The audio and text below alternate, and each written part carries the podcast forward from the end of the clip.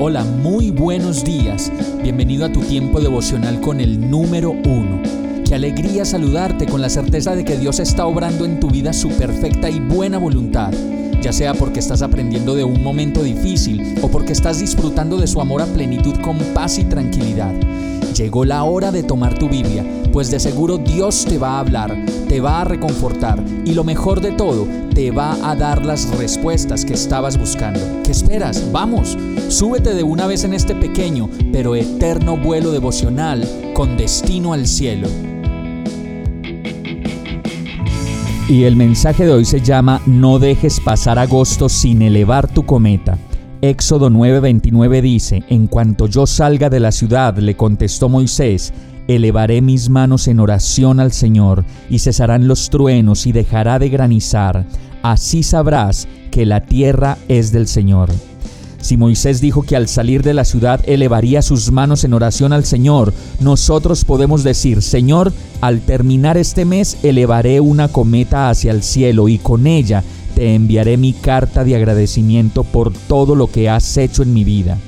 Como es el mes de agosto, es la oportunidad que tenemos para elevar cometas y cada una de ellas con una oración diferente llena de fe y de esperanza de que Dios va a hacer su voluntad en nuestras vidas.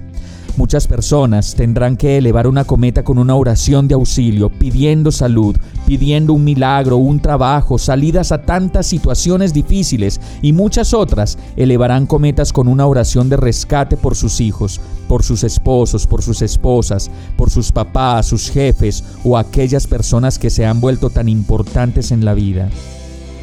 Podríamos todos más bien decidir en este día levantar muchas cometas al cielo y rogar a Dios una nueva oportunidad para la juventud, para los niños pequeños, elevar una oración por nuestro país, por el cese de la guerra y por tanta necesidad. Como lo hizo Moisés, que no tenía cometas para elevar, simplemente como lo dice esta palabra, elevó sus manos en oración hacia el Señor para que cesaran los truenos y dejara de granizar, pues todo lo que pasa en nuestras vidas le pertenece al Señor.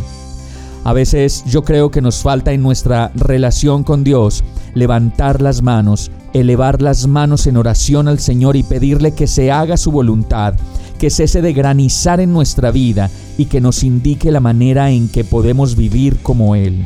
Así que vamos a elevar de una vez esa cometa de oración. Señor, a ti elevo mi oración Solo tú sabes cuál es mi petición, mi necesidad, mi angustia, mi sueño, mi situación sin resolver. Elevo a ti mis manos, pues sé que tú estás obrando tu perfecta voluntad en mi vida. Creo en ti, Señor, en lo que harás en mí. Agradecido y confiado, oro a ti, en el nombre de Jesús. Amén. Hemos llegado al final de este tiempo con el número uno. No te detengas, sigue meditando durante todo tu día en Dios, descansa en Él, suelta los remos y déjate llevar por el viento suave y apacible de su Santo Espíritu. Solo compártelo con quien lo necesite y ames.